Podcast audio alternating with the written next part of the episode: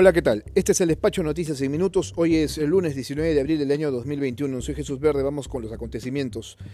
Mientras nos preguntamos por quién votar en segunda vuelta, en el país continúa muriendo gente a causa de la COVID-19.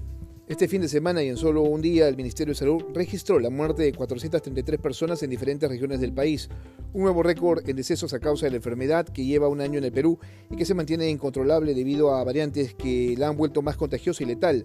Por ello, hoy nuevamente Lima, Callao y 39 provincias ingresan a nivel extremo, con lo cual se restringen aforos, movilidad de personas los domingos y se impone la obligatoriedad del uso de protector facial en mercados y centros comerciales.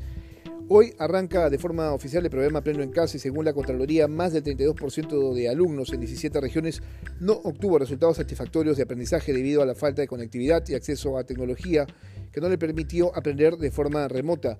Debemos recordar que el Ministerio de Educación hasta la fecha no ha presentado resultados que confirmen la efectividad de los programas de educación remota que ayuden a que se reduzca la desigualdad en educación en medio de una pandemia que terminó con las clases presenciales que podrían, ojo, volver en las zonas rurales del país siempre, y esto hay que decirlo, que lo determine la comunidad educativa.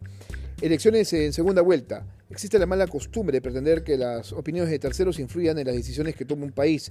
Recomendaciones que llegan a modo de columnas que son promovidas por grupos de amigos que ven afectados sus intereses particulares. Este es el caso de Mario Vargas Llosa, quien el fin de semana llamó a votar por Keiko Fujimori, tras considerarla el mal menor frente a la candidatura de Pedro Castillo, quien al ser preguntado sobre este respaldo dijo que no se ocupará en responder al Nobel de Literatura.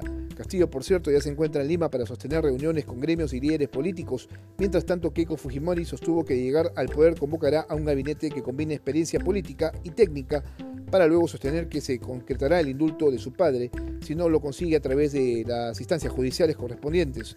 Sobre ambos eh, candidatos, la última encuesta de apoyo indica que si mañana fueran las elecciones en segunda vuelta, el 42% votaría por Castillo, el 31% por Keiko Fujimori y el 27% no precisa o vota en blanco y viciado.